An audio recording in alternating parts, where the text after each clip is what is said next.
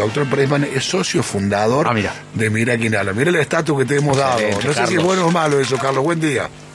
Sí, o más que nada colaborador iniciático, diría yo. Muy bien, porque muy bien. Socio sería una categoría que... Sí, aparte pueden la- reclamar daños y perjuicios como socio. No, pero además la escasísima participación No, en un contexto horario donde uno Nunca. interviene con pequeños bocadillos. No de- importa, pero su aporte Es es, eh, vital. claro, sin duda. Muchas gracias, ese. ¿Quiere decir usted el título de la columna? Sí, cómo digo no.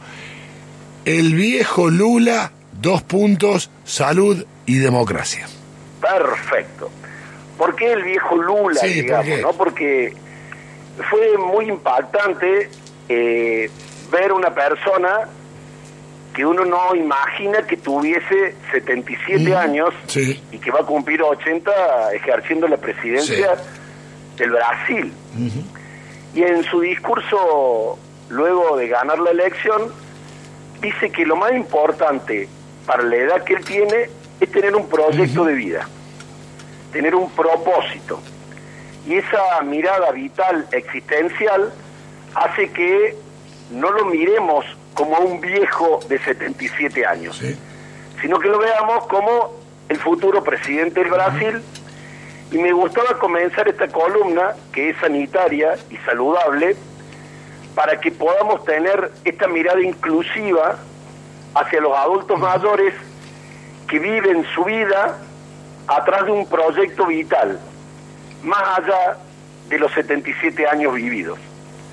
Sin duda, Lula constituye una situación excepcional para, para la especie humana, pero digamos que vale lo que la medicina ha legitimado, que es que mientras tenemos un proyecto de vida, la edad juega un rol secundario. Es más, algunos trabajos ponen en evidencia que tener una motivación existencial nos extiende la existencia por 10 años más. Mira vos. Así que muy probablemente Lula, quizás con este proyecto, supere largamente los 87, y ojalá así sea. Y cuando él asume, su primera información es mostrar la mano a la que le falta un dedo y decir que era el triunfo de la democracia. Quiero que recordemos que la falta del dedo de Lula tiene que ver con un accidente que él sufrió y al ser asistido en el sistema sanitario brasilero le dijeron, usted siendo un obrero, ¿para qué quiere los 10 dedos, digamos? Se lo amputamos y porque además probablemente no haya tenido los recursos para pagar un implante de un dedo y era más económico para el sistema cortárselo. Quiero que recordemos esa escena. Bien.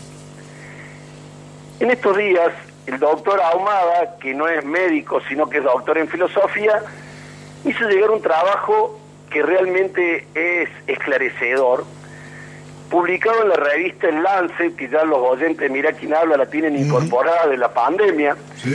pero como que es la Biblia de los científicos, el Lancet, ¿no es cierto? Y esta revista científica publicó un trabajo enorme en donde analiza en 170 países el impacto que tiene la democracia entre la década de 1970 y el 2016.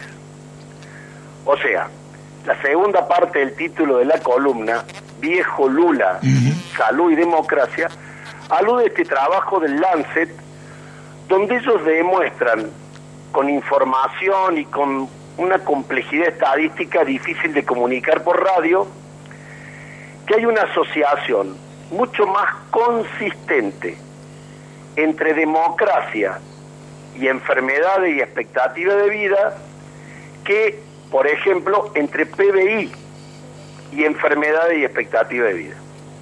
En general, quienes trabajamos en salud pensamos y se ha demostrado que los países ricos tienen mejores indicadores de salud y los países pobres peores.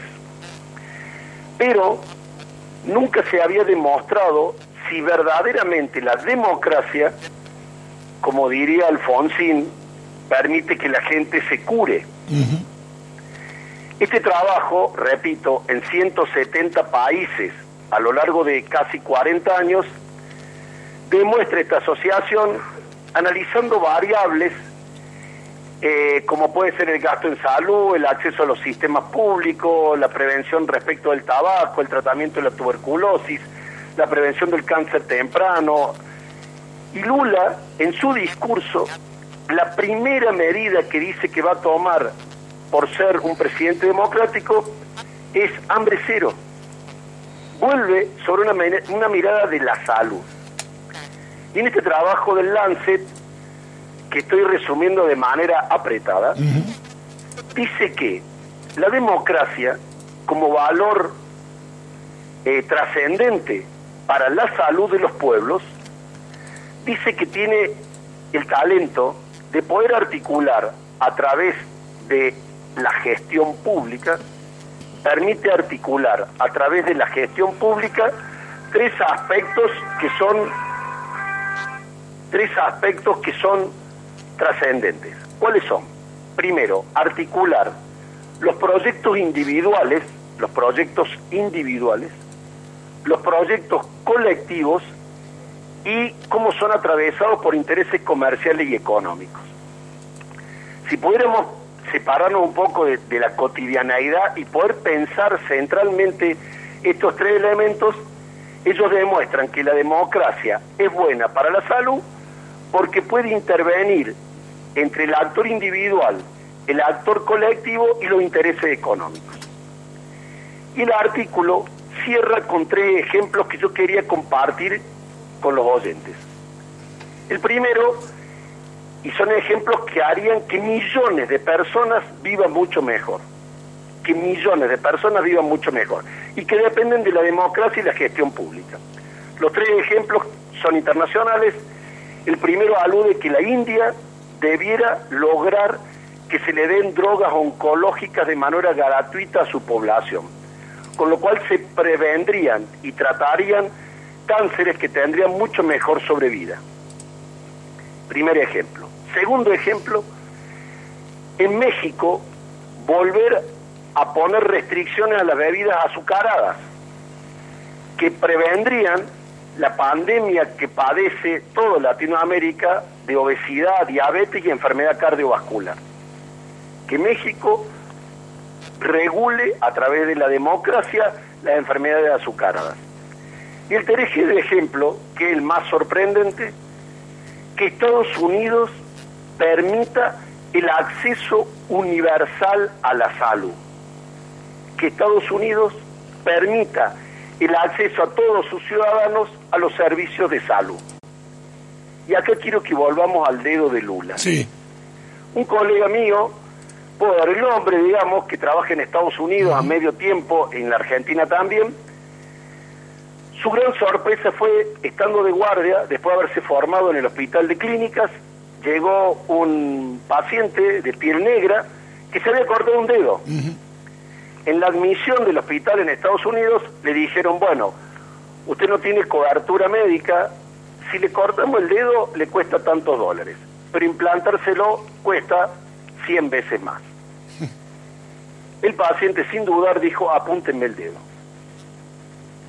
Esto que observa el Lancet, que la democracia impacta sobre la salud, remite al primer discurso de este nuevo presidente latinoamericano.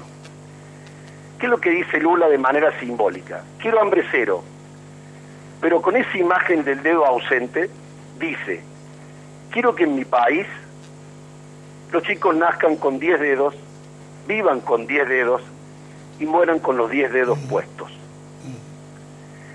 es que el sistema sanitario no debiera amputar un pedazo de vida a una persona simplemente por ser pobre. Y con esto cierro. El viejo Lula, un grande. Doc, espectacular como siempre. Fuerte abrazo. Un abrazo. Mira quién habla